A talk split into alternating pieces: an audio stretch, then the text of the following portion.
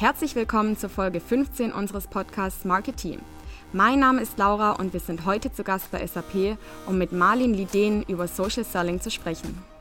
Marlin ist Vice President Strategic Programs, gebürtige Schwedin und jetzt seit 16 Jahren bei SAP in Deutschland. Wir wollen heute mit ihr darüber sprechen, wie das Verkaufen der Zukunft aussieht, ähm, denn Social Selling ist ein wirklich relevantes Thema, wenn es darum geht, an potenzielle Kunden zum richtigen Zeitpunkt mit den richtigen Inhalten heranzutreten.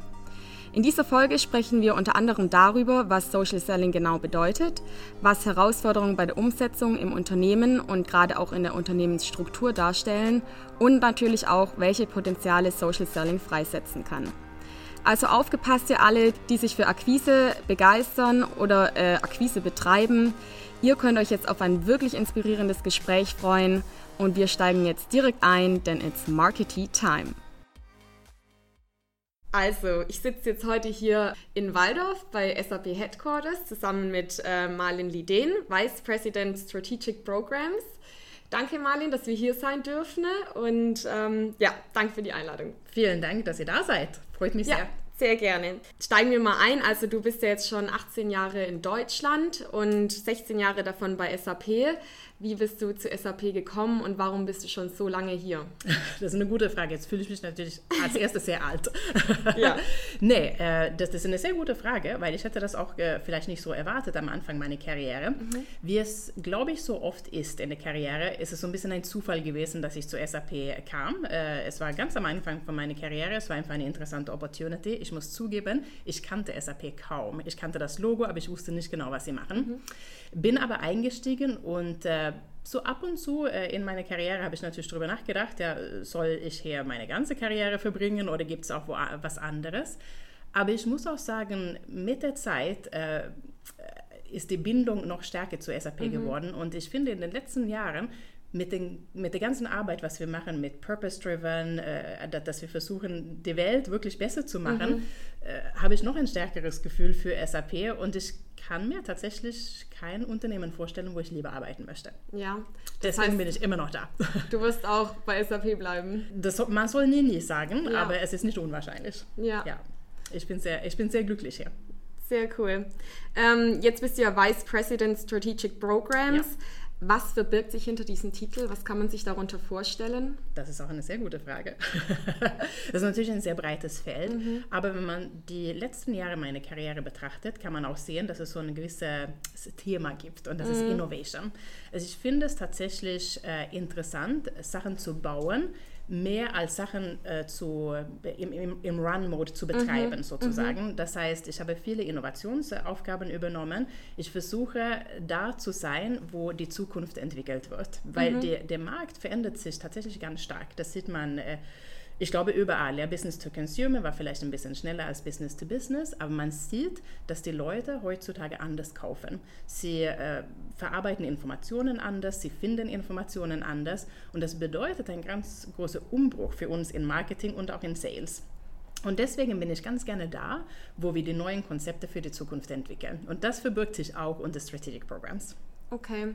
Gibt es da verschiedene Bereiche? Also ist es dann hauptsächlich im Online-Marketing oder ähm, was sind da verschiedene Bereiche auch inbegriffen? Genau, Digital und Social ist natürlich ganz, ganz stark mhm. vertreten. Mhm. Äh, aber da gibt es auch so, ich würde sagen, äh, Seitenspuren. Mhm. Äh, äh, das gehört ja alles zusammen. Im Prinzip geht es um Customer Experience. Man mhm. muss heutzutage ein wirklich äh, best-in-class Customer Experience ja.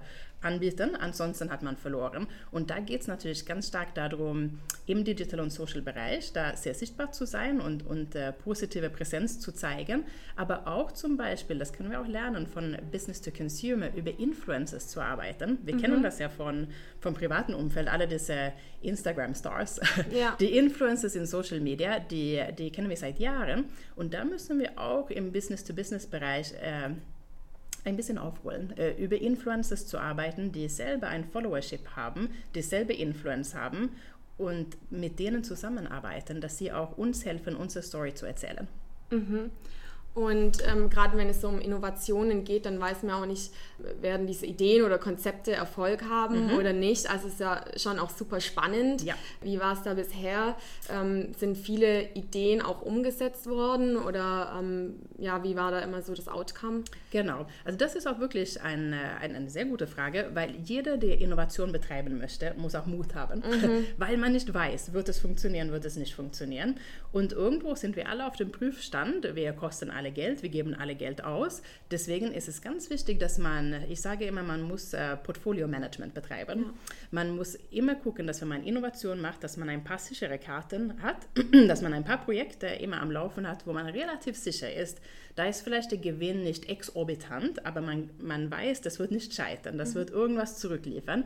Und dann kann man so ein paar Projekte auch natürlich muss man haben, die wirklich diese, diese ganz große Innovation mhm. bedeuten mhm. können. Mhm. Aber da ist das Risiko natürlich auch größer. Mhm. Es kann auch, kann auch schief gehen. Das heißt, man muss immer so ein Portfolio haben, dass man am Ende des Jahres einen Wert geliefert hat, aber dass man auch äh, Sachen am Laufen hat, die auch was Großes werden können. Ja.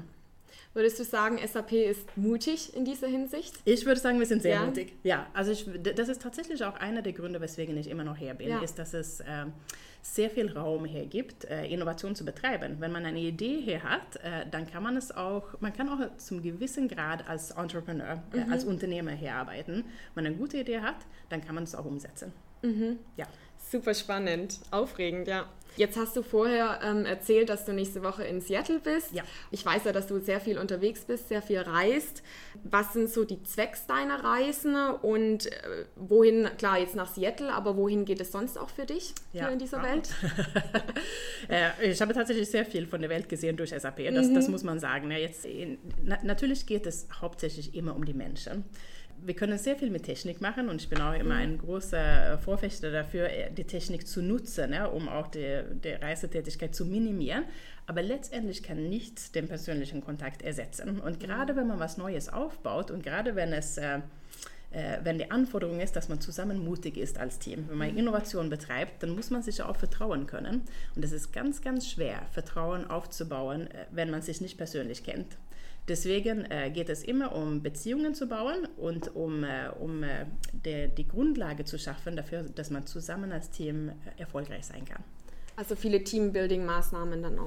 Teambuilding äh, in, innerhalb von SAP, aber auch mit den Kunden mhm. natürlich, ja, mit den ah, Partnern. Ich ja. war letztes Jahr fast hauptsächlich mit der SAP Community unterwegs. Mhm. Da treffen wir unsere Influencers in der Community, Kunden, Partner, Bloggers, mhm. äh, weil natürlich auch je stärker unsere Beziehung ist zu denen, desto mehr verstehen wir, was sie brauchen ja. und desto eher werden sie auch zu uns kommen, wenn sie Schwierigkeiten haben, äh, anstatt dass sie versuchen, dieselbe zu lösen, vielleicht enttäuscht sind. Je stärker die Beziehung Beziehungen sind, desto erfolgreicher ist man zusammen, sowohl als Team als auch mit, mit den Zielgruppen zusammen. Mhm. Also sehr kundennah und ja, dieser menschliche Kontakt ja. steht dann auch im Vordergrund. Das äh, wird nichts ersetzen können, ja. da bin ich der Meinung.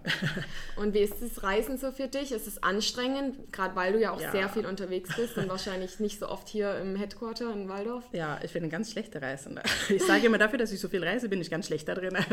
Ich leide sehr unter Jetlag. Äh, ich, äh, ich äh, versuche immer zu gucken, dass ich dann meine sieben Stunden wenigstens bekomme zum, zum Schlafen. Aber das ist schwierig. Ja? Man ist dann wirklich dann wie so ein Vampir manchmal nachts wach, mhm. Äh, kann nicht schlafen und der nächste Tag wird dann lang. Ja? Das, äh, das äh, ist auch anstrengend und das bedeutet natürlich, dass man sehr viel von seinem persönlichen Umfeld da ist man, ist man viel weg. Ja? Und, und äh, Freunde, Nachbarn, die, die, die Familie, die müssen natürlich auch auf einen verzichten. Ja? Auf der anderen Seite muss ich auch sagen, habe ich mehrere Plätze auf der Welt, wo ich mich wirklich zu Hause fühle. Wenn ich nach Singapur gehe, wenn ich nach Palo Alto gehe, dann habe ich da wirklich mein Umfeld. Da weiß ich genau, in welches Sportstudio gehe ich, mhm. welche Freunde, mit welchen Freunden gehe ich da weg. Also ich, man, man kommt da an und ist plötzlich dann sofort zu Hause in, in, in einem kompletten Umfeld. Mhm. Und das ist auch sehr schön, äh, wenn man überall auf der Welt solche Plätze hat, wo man sich sofort zu Hause ja. fühlt.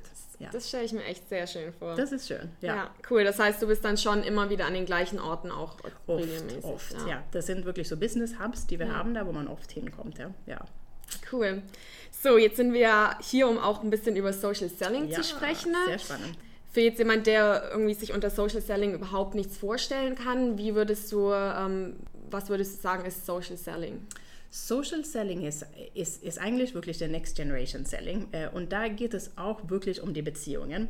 Und tatsächlich ist das so, wir kennen das ja aus dem privaten Umfeld. Wenn, wenn jemand versucht, zu früh dich zu bedrängen. So, wenn wir in einen Laden gehen und, und ich will eigentlich nur gucken und dann kommt sofort jemand und sagt, kann ich dir helfen? Was willst du, was suchst du, was willst du haben? Dann fühlt man sich bedrängt und geht vielleicht sogar lieber, mhm. äh, anstatt zu, zu bleiben und zu suchen. Und Social Selling ist genau das, den richtigen Zeitpunkt abzupassen, wenn die Leute dafür bereit sind, ein Verkaufsgespräch zu führen. Mhm. Das heißt, es ist wirklich ein Kulturwandel in dem, wie man mit Kunden umgeht, dass man sagt, man versucht zuerst die Beziehungen aufzubauen und dann zu verkaufen, anstatt zu früh die Kunden zu einer Entscheidung zu drängen, mhm. bevor sie bereit sind. Mhm.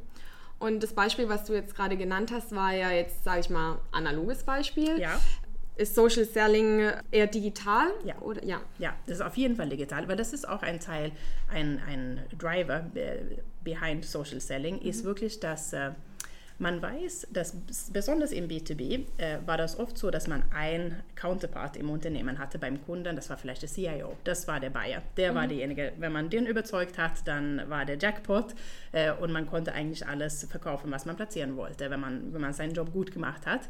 Heutzutage ist es ganz anders. Es gibt ganz viele Influencers auf Kundenseite, die eine Verkaufsentscheidung mit beeinflussen. Mhm. Und die ist schwierig zu erreichen. Du kannst nicht alle die Leute da in dem Unternehmen, weil du weißt auch nicht, wer das ist. Der, vielleicht ist es irgendjemand, der ein Ratgeber ist in dem Unternehmen, der auf der wenn du der, die Organisation dir anguckst, der sieht es nicht aus wie ein Influencer, aber mhm. könnte entscheidend sein, aber du weißt es nicht.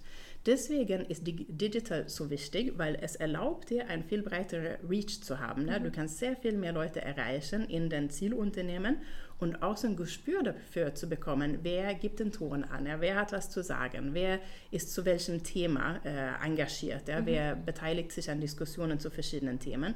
Und dann baust du Beziehungen auf zu, zu ganz vielen Leuten im Unternehmen. Und da passieren zwei Sachen. Erstens lernst du das Unternehmen besser kennen. Mhm. Du weißt, welche Business-Themen für sie wichtig sind. Und zweitens hast du auch Beziehungen zu den Leuten, mhm. wenn es darum geht, dann ein Verkaufsgespräch irgendwann zu führen, wenn der Kunde dafür bereit ist. Mhm. Und ähm, du hast ja schon gesagt, es sind eben jetzt verschiedene Menschen, mehrere Menschen, die eben so eine Kaufentscheidung beeinflussen. Das ist ja. ein Grund. Gibt es noch weitere Gründe, warum Social Selling immer wichtiger auch wird? Äh, ja, äh, absolut. Äh, also ich denke, das ist generell ist, ist es wirklich so, dass wie man sich entscheidet als Kunde hat sich verändert. Mhm. Man weiß zum Beispiel, dass 70 Prozent ähm, von der, von dem, äh, man sagt auf Englisch, Buying Cycle, mhm, äh, ist ja. schon abgeschlossen, bevor man mit einem Verkäufer spricht. Ja? Und sogar 90 Prozent der Entscheidung, und wir wissen das ja selbst, mein Lieblingsbeispiel ist eigentlich, wenn man ein Auto kauft. Mhm. Wenn du zum Autohändler gehst, äh, dann gehst du meinetwegen zur Volvo oder Ford oder wer auch immer, dann, weiß, dann, dann, wenn du zu Volvo gehst, weißt du genau, du willst kein BMW kaufen. Mhm. Sonst wärst du ja nicht zu Volvo gegangen. Dann weißt du schon, ich will ein Volvo kaufen und da geht es nur darum, vielleicht was für eine Rabatte du bekommen kannst ja, oder vielleicht, ob es die Farbe vom Lack in, in, in Rot oder Orange gibt oder so. Ja. Äh, aber du weißt schon, was du haben möchtest. Und darum geht es bei Social Selling, deine Entscheidung mhm. vorher über Digital und Social zu beeinflussen, damit du zu uns kommst. Mhm. Weil wenn du schon bei einem anderen Händler bist, ist es für mich als Konkurrent zu spät. Da hast du dich schon entschieden. Mhm. Jetzt hast du gesagt, ähm, also digital. Mhm. Von welchen Plattformen sprechen wir da? Ich sage immer, die richtige Plattform ist da, wo dein Kunde ist. Mhm, okay. Und das kann, kann verschieden sein. Das für uns zum Beispiel ist LinkedIn eine ganz ja. wichtige Plattform. Das ist im B2B gibt es, würde ich behaupten, keine besseren Plattform. Es gibt mhm. Xing in Deutschland zum Beispiel. Das mhm. ist äh, wichtig, wenn du in, in einem deutschen Umfeld bist. Aber im internationalen Business-to-Business -Business ist LinkedIn wirklich sehr, sehr stark. Mhm. Also das gibt solche Plattformen, aber ich würde nicht sagen, also zum Beispiel in Russland weiß ich noch, als ich, äh, äh als, als ich da unterwegs war, da machen sie auch Social Selling bei Facebook, weil, ah, okay. weil das, das ist da üblich ja, für, mhm. für Geschäftsgespräche auch über Facebook und das ist zum Beispiel in Deutschland wäre es ein No-Go, ja, die Leute nutzen Facebook wirklich für private Belange. Ja. Da, da, würde man ganz schlecht Stimmt. ankommen, wenn man versuch, versuchen würde, da zu verkaufen. Also man muss immer, bei Social Selling geht es immer als erstes darum, sein Audience zu verstehen. Ja. Also auch sehr kulturabhängig. genau, genau, genau. Jetzt hast du ja gesagt, es geht darum, ähm, möglichst einen großen Reach auch zu haben, die Leute kennenzulernen, das Business kennenzulernen vom Kunden. Wenn ich jetzt als Unternehmen, sag ich mal, Social Selling implementieren möchte, ja. wie starte ich da? Was ja. muss ich tun? Oh, da gibt es eine ganz große Falle. Und ich glaube, das machen viele, weil es ist auch verlockend zu denken, äh, ich kaufe ein paar Lizenzen, ich, mhm. ich, kaufe mir ein Tool und dann läuft's. Mhm. es läuft nicht. Ja. Äh, und genau das haben wir festgestellt. Wir waren sehr, sehr früh bei SAP mit Social Selling und wir haben dann bei LinkedIn, heißt es LinkedIn Sales Navigator, das ist dann die Premium License, das ist äh, sehr, sehr wertvoll für Social Selling. Aber wir haben das gekauft und wir haben das den Leuten gegeben und sie waren total happy. Also wir haben gutes Feedback bekommen. Das heißt, wir hätten eigentlich zufrieden sein können. Aber als wir dann mit den Leuten gesprochen haben, haben wir festgestellt, die machen nicht Social Selling. Die benutzen äh, oft die LinkedIn Sales Navigator als ein Weg, noch mehr Hard Selling zu machen. Also man muss sich das so vorstellen, man kann, äh, ich sage manchmal, das ist äh, Yellow Pages on Steroids. also du findest dann mehr Kunden, die du dann äh, praktisch dann in unserem Beispiel von vorhin bedrängen kannst. Ja? Mhm. Das ist nicht Social Selling. Das heißt, wir haben dann gesagt, oh, äh, hier müssen wir was machen. Und was, was wir dann gemacht haben, ist, wir haben zwei Teams genommen, die waren gleich. Das waren äh, Inside Sales Teams, weil sie kürzere Sales Cycles haben.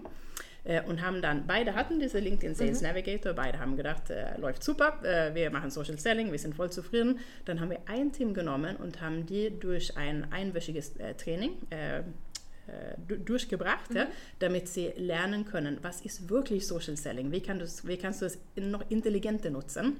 Und was wir gesehen haben nach diesem einwöchigen Training, nach äh, neun Monaten hat dieses Team siebenmal so viel Pipeline generiert mhm. als das andere Team. Mhm. Da haben wir gesehen, wie viel Potenzial noch drin steckt. Wow. Das heißt, äh, es ist sehr, sehr wichtig, dass man nicht äh, verleitet wird zu denken, ich kaufe ein Tool und dann macht man genauso weiter wie vorher, aber man erreicht mehr Leute, dann macht man eigentlich manchmal mehr Schaden, als, als es Nutzen ist. Also das ist tatsächlich ein Kulturwandel, was stattfinden muss, anders über die Kundenbeziehung zu denken. Mhm. Und äh, diese Schulungen wurden dann von LinkedIn auch durchgeführt oder wer hat? Äh, zum Teil, zum, zum Teil. Teil. Wir haben ein, Partner, äh, ein Partnership gemacht, weil uns war es auch sehr, sehr wichtig, dass wir skalieren können. Mhm. Das war so, so der, der, das ist so der Keyword hier. Äh, weil LinkedIn äh, macht natürlich LinkedIn. Ja. Und Social Selling, äh, wie wir gesagt haben, in Russland zum ja. Beispiel ist Social Selling über genau. Facebook sehr effektiv. Mhm. Das wird LinkedIn nicht trainieren. Ja. Würde ich auch nicht machen, wenn ich LinkedIn wäre. Also das heißt, wir haben mit LinkedIn sehr, sehr nah gearbeitet, weil es ist unsere wichtigste Plattform. Aber wir haben gesagt, wir müssen selber äh, Trainers aufbauen. Das heißt, mein Team hat ein Train the Trainer-Programm mhm. ins Leben gerufen. Und ich glaube, mittlerweile haben wir so ungefähr 200 Trainers überall auf der Welt, weil das ist der nächste Key Learning, würde mhm. ich sagen, für andere, die das machen wollen, ist, äh, stellt sicher, dass ihr, äh, dass ihr Trainers habt lokal, äh, da wo die Leute sind, weil oftmals ist es auch schwierig, wenn man so ein Training macht. Dann sind alle begeistert äh, und motiviert loszulegen. Ja. Aber dann kommt die erste Frage. Und wenn der Trainer dann in Seattle sitzt, der fährt dann wieder zurück nach Seattle und du siehst äh, sie oder ihn nicht wieder, mhm. ist es ein bisschen schwieriger. Man braucht jemand lokal, der auch wieder auch eine Erinnerung sein kann, ja, der, der, der gucken kann, dass man Best Practices teilt, dass man erfährt, wie macht man es noch besser. Mhm. Jemand, den man einfach fragen kann. Weil oftmals, wenn es zu weit weg ist ja, und man kennt die Person dann nicht so gut, dann fragt man vielleicht nicht und macht dann lieber dann doch weiter so wie vorher auch. Mhm. Also das ist ganz wichtig, dass man äh, Ausbildung betreibt, dass die Leute diesen Kulturwandel weiter in den Locations mittragen können. Mhm. Jetzt sagst du, es ist ähm, ein Kulturwandel und ein Stück weit auch so eine Art Mindset, die eben ähm, nennt man so eine Person dann Social Seller? Ich, ich weiß es nicht. Ähm, aber wer sind dann Social Seller im Unternehmen? Sind ja. es äh, Vertriebler? Sind es Leute Marketing? Ähm? Das ist auch eine sehr gute Frage, weil eines von meinen Mottos im Leben ist, mhm. everyone is an influencer. Mhm. Eigentlich spielt es, spielt es heutzutage fast keine Rolle, was für, eine, was für einen Titel du hast. Äh? Dein, dein Influence wird wirklich maßgeblich davon äh, äh, entschieden, was für, was für ein Impact du hast, ja? Äh, was für ein Followership du hast, ja? welche Point of View du hast. Und das heißt, was wir auch sehen, ist, dass Sales und Marketing, die wachsen zusammen. Mhm. Das wird zunehmend schwierig, auch für, vor, vorher hatten wir immer eine sehr komfortable Situation. Wir wussten genau, wo fängt der Kunde an, was macht er als nächstes, mhm. uh, all the way uh, bis, bis zu Point of Sales.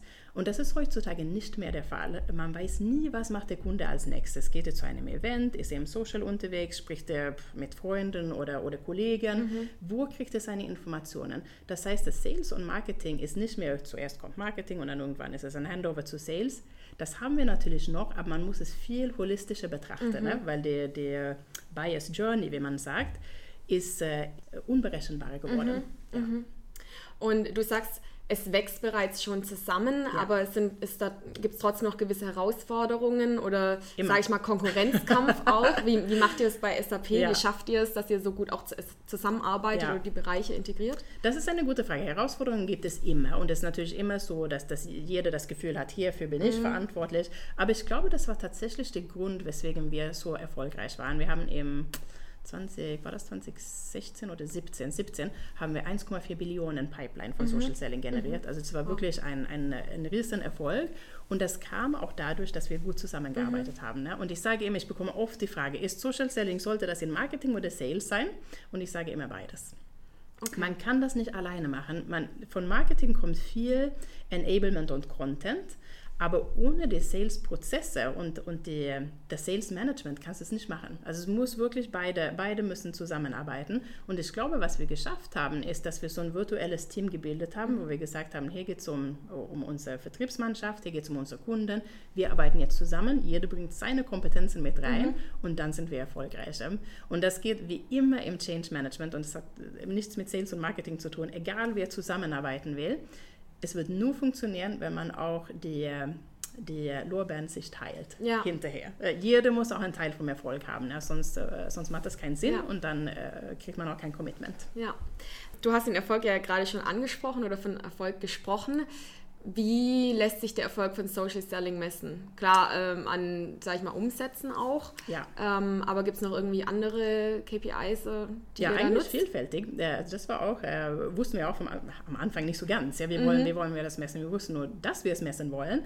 Aber Pipeline äh, ist natürlich eine super Sache, wenn man so wie wir bei SAP ein CRM-System äh, hat, was es auch erlaubt, mhm. dann praktisch diese, diese äh, Opportunities und Leads von Social Selling zu tracken. Aber was wir auch gesehen haben, ist, dass es gibt ja bei LinkedIn, kennt ihr vielleicht, das ist ein Social Selling Index. Ja. Jeder hat einen Social Selling ja. Index und wenn man 70 von 100 hat, ja, dann wird man so als Social Seller praktisch dann gesehen. Und wir haben uns unsere äh, Vertriebsmannschaft angeguckt und diejenigen, die über 70 sind, die haben, glaube ich, 160, äh, on average 160 Prozent von ihrer Quote erreicht. Mhm. Und das ist wirklich ein fantastisches Ergebnis. Mhm. Da träumt jeder Sales Manager ja. davon, dass das ganze Team 160 Prozent dann hat. Ja. Das heißt, wenn man seine Vertriebsmannschaft ausbildet in Social Selling, zu dem Grad, wo sie einen Social Selling Index von 70 haben, mhm. kann man mit einem äh, signifikant erhöhten Sales Performance rechnen. Okay. Ja. Und äh, dieser Index, was spielt alles in diesen Index rein? Was, also ich kenne ich kenn ja. ihn, ich äh, weiß theoretisch ja. schon, was es geht. Ähm, Vielleicht sollte ich die Frage stellen. okay, schon so lange.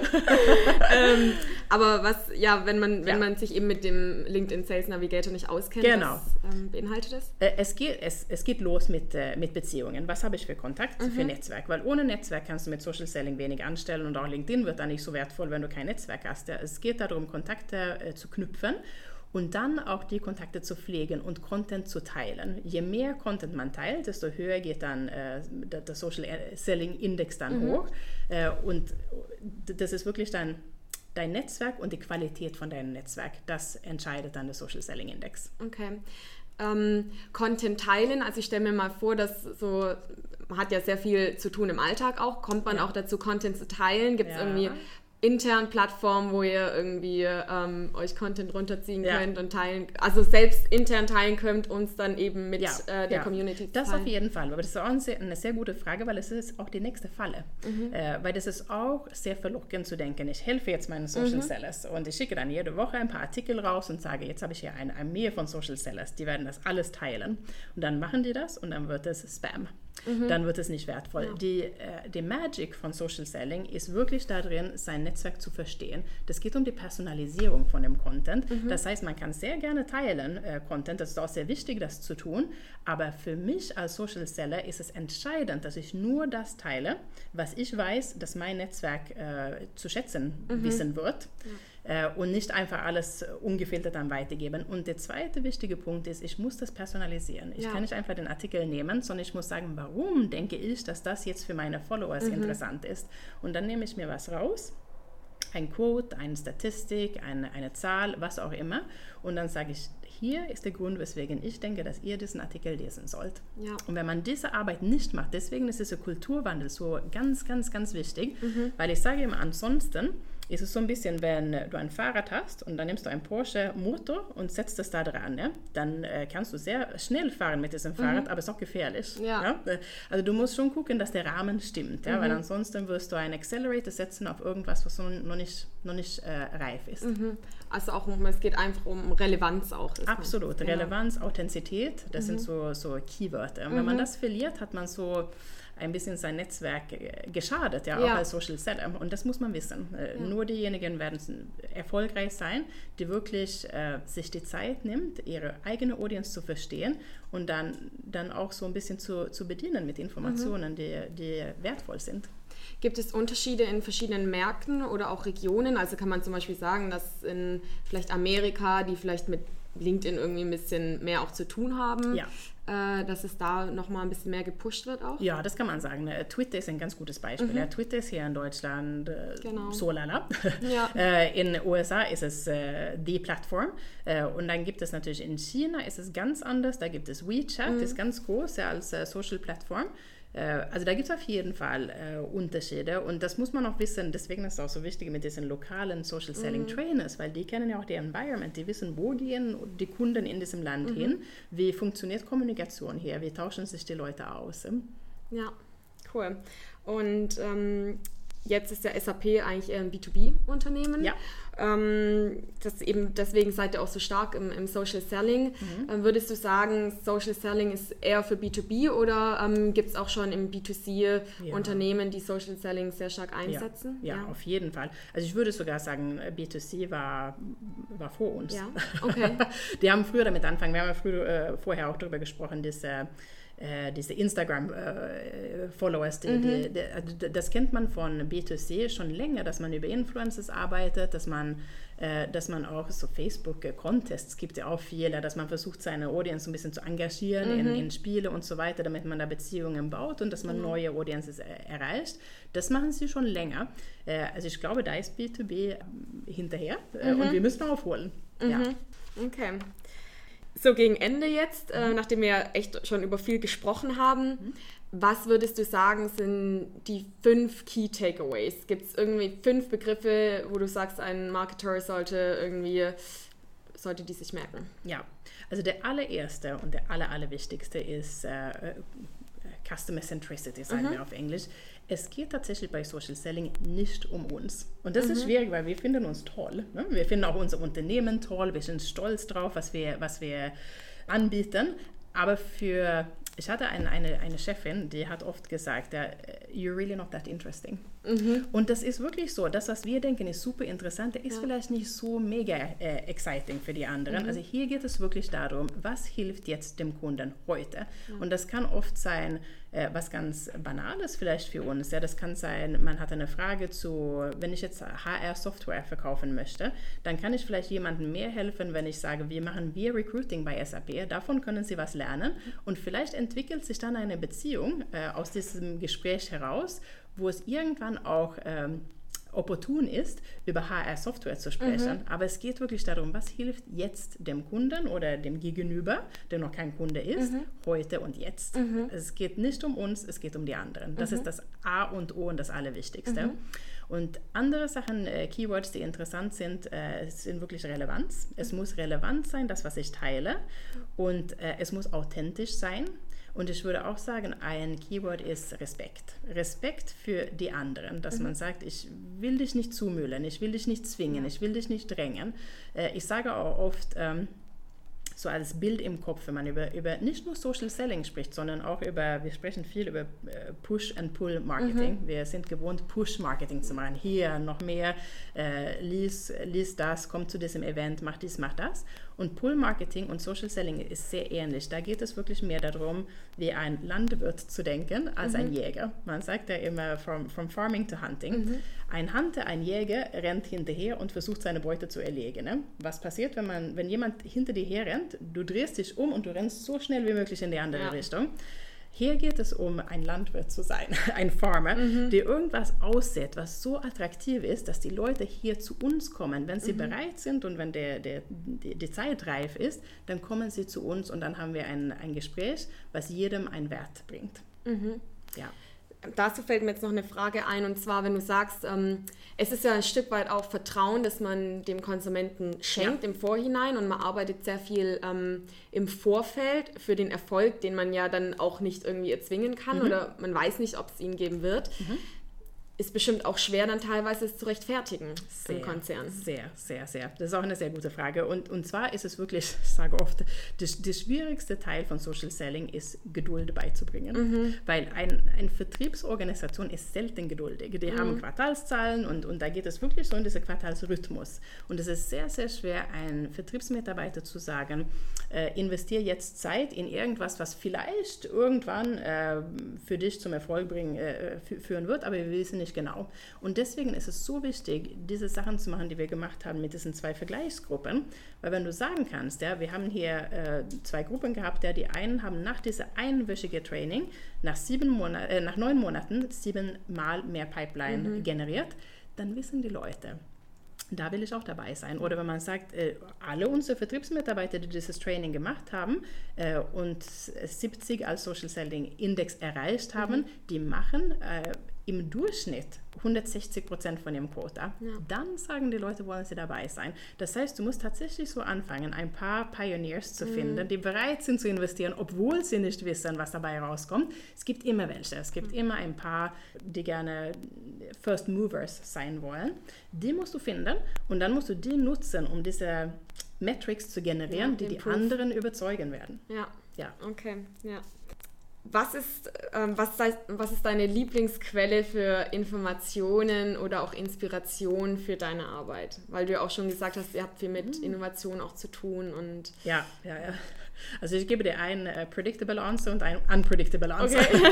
also eine, eine Lieblingsquelle ist tatsächlich LinkedIn. Ich bin mhm. sehr viel auf LinkedIn. Ja. Da, da sehe ich die Leute, die in meinem Netzwerk sind, die ich auch viele von denen, die ich bewundere, die ich lange kenne. Da, da kriege ich viel Inspiration. Der zweite Inspiration für mich ist der Wald.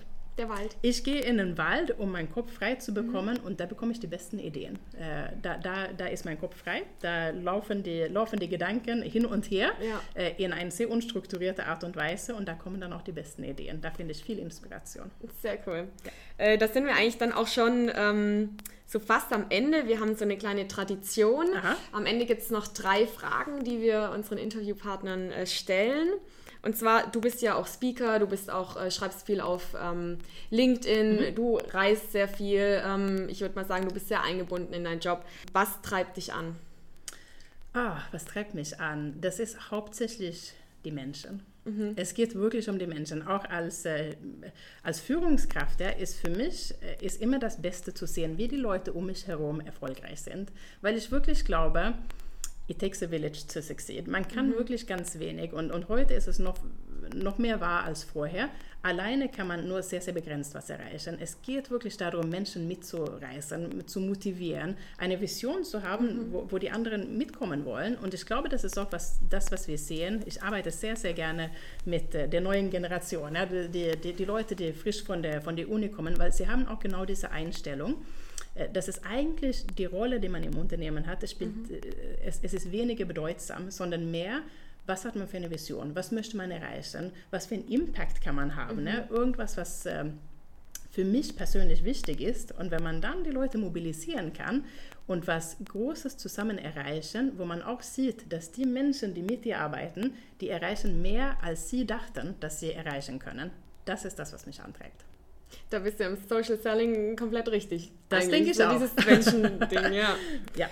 Okay, so dann, äh, wenn du jetzt die 20-jährige Marlin irgendwie treffen würdest, oh welchen Rat würdest du ihr mit auf den Weg geben? Oh, äh, das ist, äh, das würde ich gerne. Weil ich wirklich äh, glaube, dass das, wenn, wenn man jung ist, denkt man immer, man muss alles wissen und können. Und ich glaube, ich würde mir selber mit 20 sagen, trau dir einfach mehr zu. Mhm. Das habe ich zu spät gelernt. Okay. Äh, und äh, das Leben macht mehr Spaß, äh, wenn man sagt, also es gibt ein, das ist so eine Favorite Quote für, für, von mir, von Richard Branson, mhm. der hat gesagt, äh, ich kann das nur auf Englisch machen. Ja, if you get a great job, job opportunity and you don't know how to do it, say yes and learn later. Okay. Und das wäre für mich, das, das, äh, das ist für mich so ein Lebensmotto auch. Mhm. Und das würde ich, dieses Lebensmotto würde ich gerne der 20-jährigen Marlin ja. geben. Äh, sag ja, wenn du Lust auf was hast, dann mach das, weil, weil sowieso heutzutage ist Expertise ist sehr wichtig, mhm. aber noch viel, viel wichtiger ist, wie schnell und gut kann man lernen. Weil mhm. die Welt verändert sich so schnell. Wenn ich heute ein Experte im Social Selling bin, bin ich vollkommen irrelevant in zwei Jahren, wenn ich nicht, wenn ich nicht weitermache, wenn ich mich nicht weiter ausbilde, mhm. wenn ich nicht gucke, was ist der nächste große äh, Trend nach Social Selling. Man muss immer weiterdenken und das heißt, mehr als zuvor hat man die Möglichkeit, wenn man Lust auf was hat, dann bildet man sich schnell weiter und man sagt einfach ja und lernt ja. as you go so ein bisschen ins kalte Wasser springen und dann Absolut. schwimmen lernen. Ne? Absolut. Äh, kaltes Wasser ist gut. cool. Du hast eigentlich auch schon die dritte Frage vorweggenommen. Das wäre jetzt so dein letzter Satz, dein Motto. Ähm, haben wir jetzt ja auch schon gehört. Ja. Sehr inspirierend, finde ich richtig cool.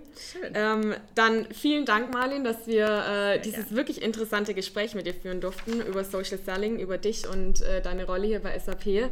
War sehr insightful, würde ich sagen. Und ähm, ich glaube auch sehr inspirierend für unsere MTPler. Sehr gerne. Vielen Dank, dass ihr da wart. Das war also unsere Folge 15 für euch heute. Social Selling ist kein Topic, das in Fachmagazinen rauf und runter thematisiert wird. Deswegen hoffe ich, habt ihr viel Neues mitnehmen können über die Veränderungen im Customer Buyer Circle und darüber, wie wichtig es ist, Marketing und Sales zusammenzubringen.